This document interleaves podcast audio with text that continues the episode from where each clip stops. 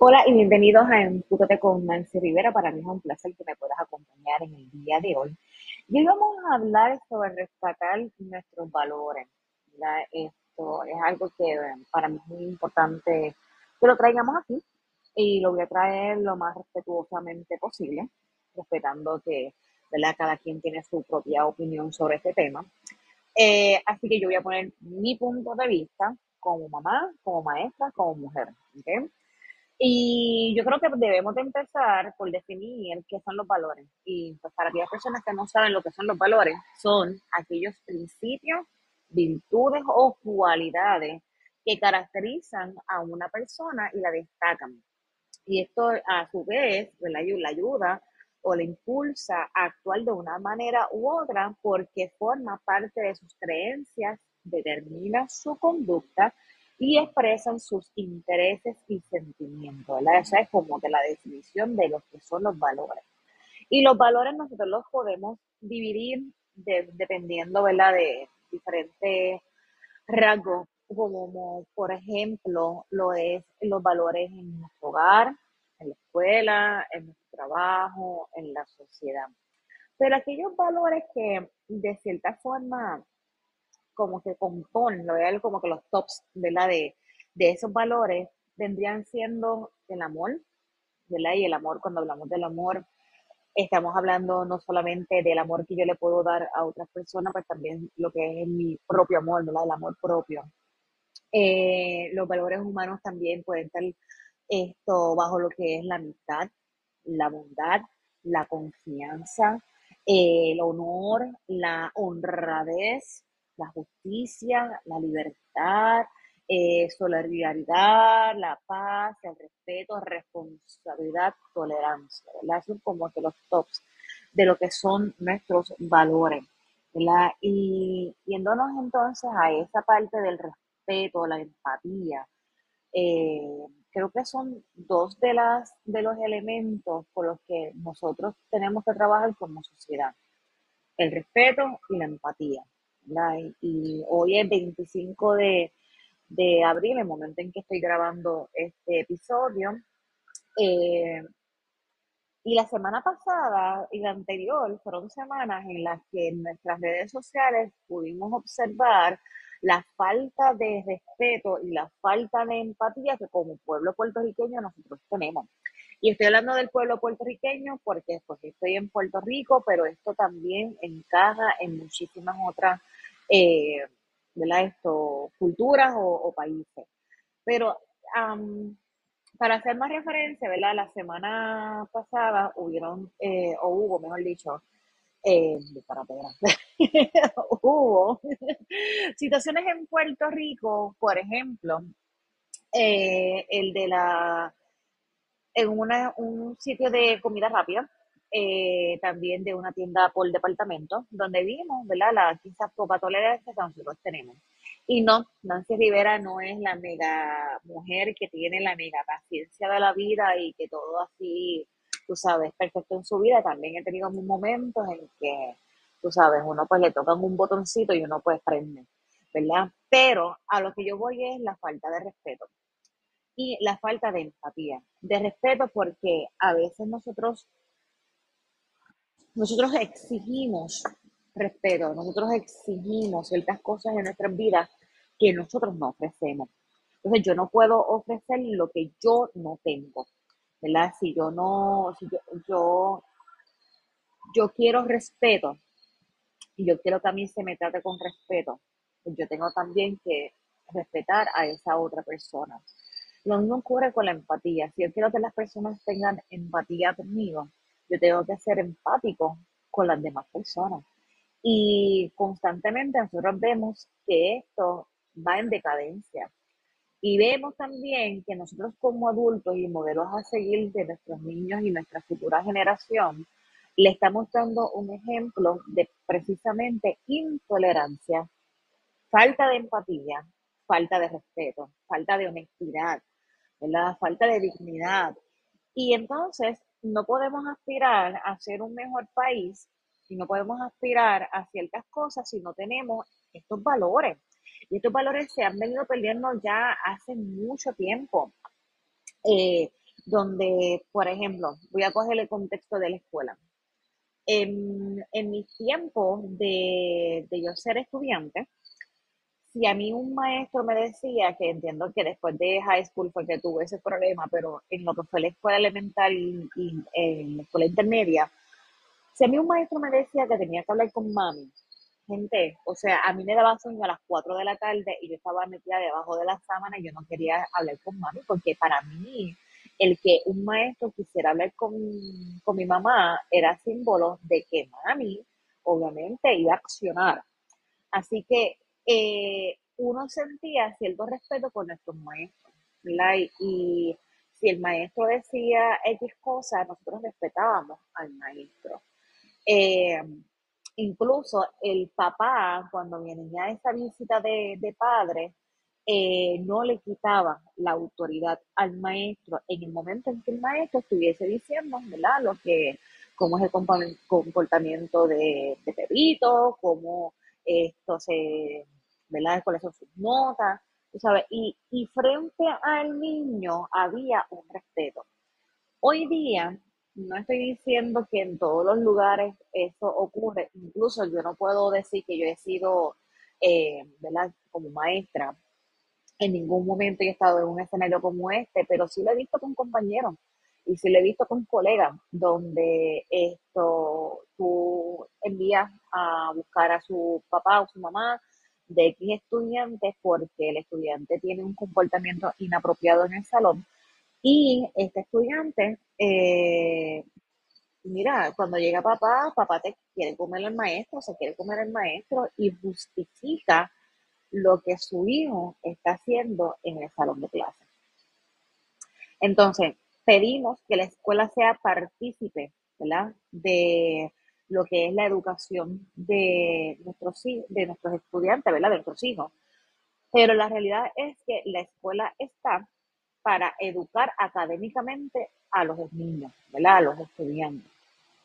Claro está, hay unos valores que nosotros le podemos eh, eh, quizás no inculcar, pero sí quizás desarrollar o motivarlos para qué. Pero en casa, en la formación de ese niño o de ese adolescente, la responsabilidad de los valores que se le inculca sobrecae sobre el hogar y no la escuela. Entonces, si yo vengo como papá a faltarle el respeto al maestro, a justificar la conducta incorrecta que tiene mi hijo en el salón de clase, ¿cuál es el mensaje que yo le estoy dando a mi hijo? Que los maestros no somos perfectos, cierto. Que hay unas joyitas, cierto. Pero hay una cosa que es bien importante y es que el, el, su hijo, ¿verdad? el niño, el, el estudiante, pasa la mayor parte del tiempo en la escuela con ese maestro o con ese grupo de maestros.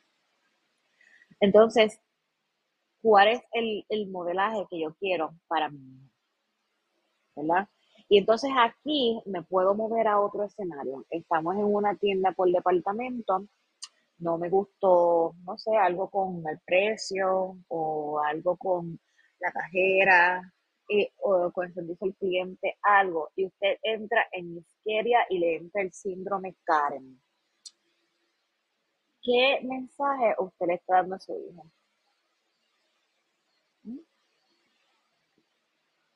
O el que anda manejando, y ahí pues tú sabes, puedo decir que me paseo entre ellas y empezamos con el puñeta, que te salga del medio, te tocando la bocina, estoy tarde, y toda la histeria, y toda la gritería, y ese estrés con el que nosotros estudiamos aquí en Puerto Rico. Me cago en tu madre, ojalá consiga tu mujer, quizás con tu mejor amigo en tu casa, o sea, todas estas cosas como dice.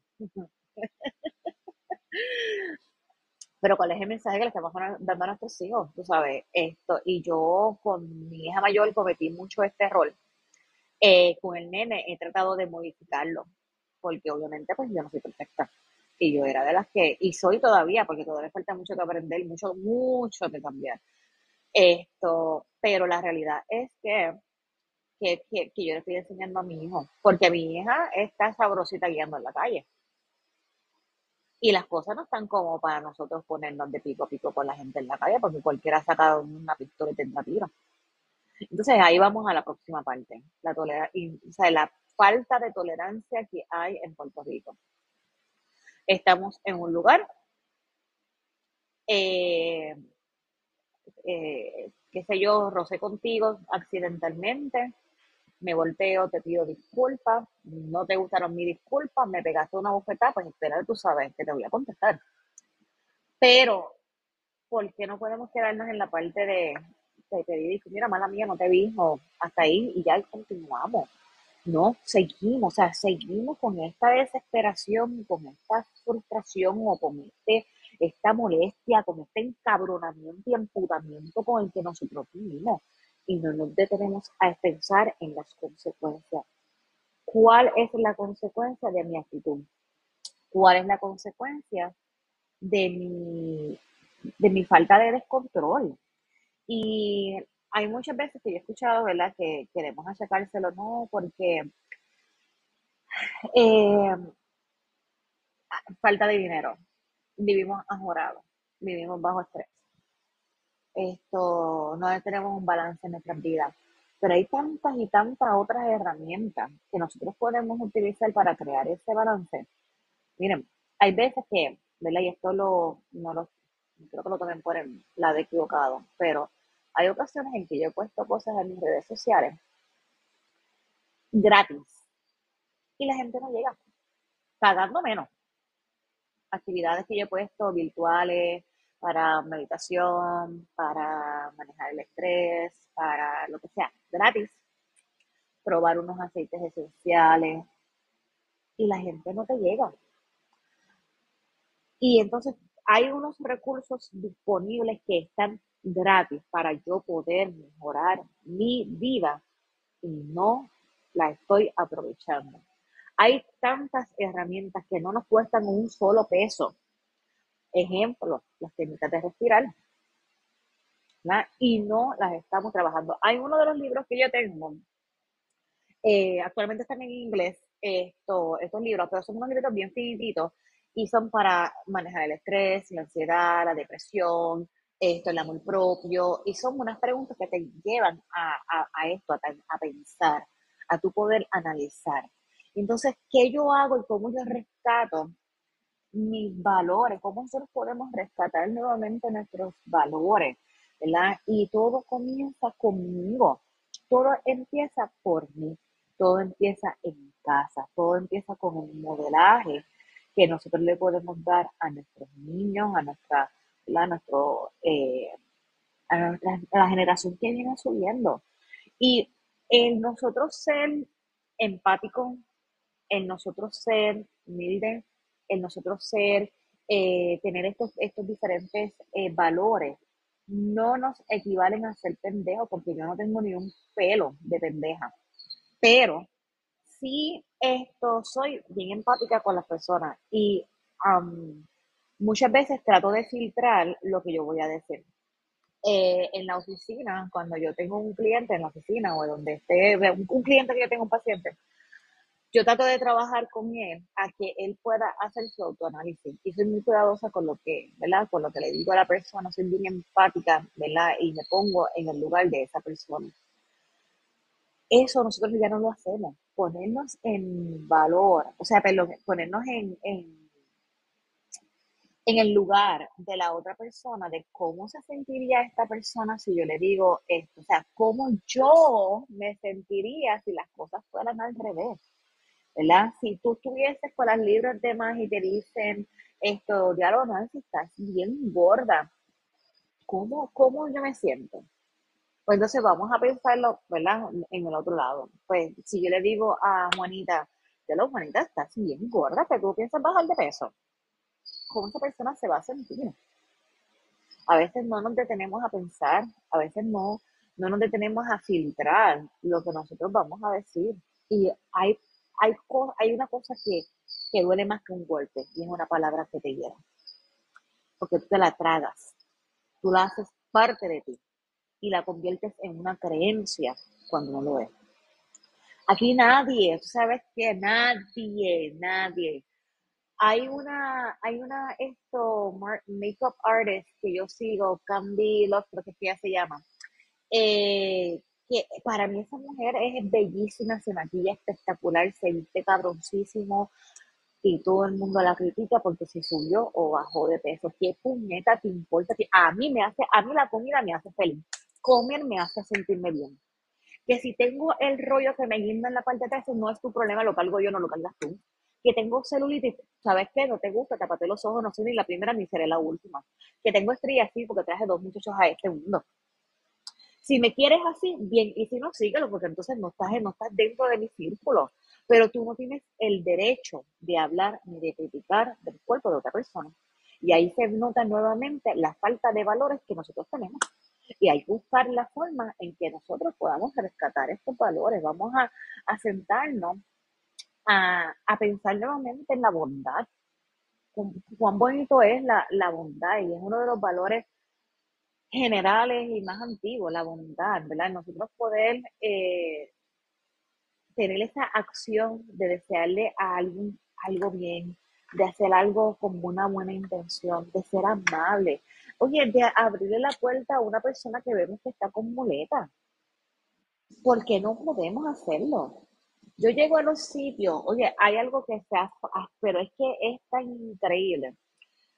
Yo he llegado a sitios y yo, buenos días, y el que me conoce sabe que con esta bocota yo, buenos días, buenos días, buenos días, donde yo llego.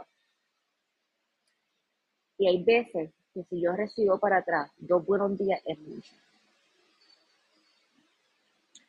Y es triste, porque entonces, ¿qué nosotros estamos creando? Nosotros no tenemos que vivir con la vida tan agorada que nosotros vivimos estresante, aburrida, estoy llena de miedo, llena de preocupaciones.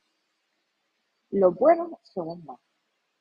Vamos a empezar a analizar, a pensar qué yo quiero que mi hijo sea, y no, no estoy hablando de profesión, sino qué tipo de ser humano yo quiero que mi hijo sea. ¿Cuáles son esas herramientas que yo le voy a echar en esa mochila a mi hijo para que él las pueda utilizar cuando él esté grande? Cómo mi hijo puede impactar la vida de otra persona de forma positiva. Esas cosas son sumamente importantes. Y volvemos, no existe nadie que sea perfecto. Todos tenemos defectos. Todos tenemos cosas que mejorar. Pero si nosotros hacemos un pequeño cambio en nuestras vidas, un pequeño cambio que incluya la bondad, la sinceridad, la empatía, el amor, la paciencia, la gratitud, el perdón, eh, la responsabilidad, ¿verdad? Pues entonces podemos decir que somos parte del cambio. Pero si nos quedamos viviendo lo que hemos vivido hasta ahora y cómo hemos vivido hasta ahora, somos parte del problema. Así que ahí decides tú en cuál de los dos equipos quieres estar. Que tengan un lindo día, que pasen esta semana espectacular y los espero el próximo miércoles aquí en Empútate con Nancy Rivera.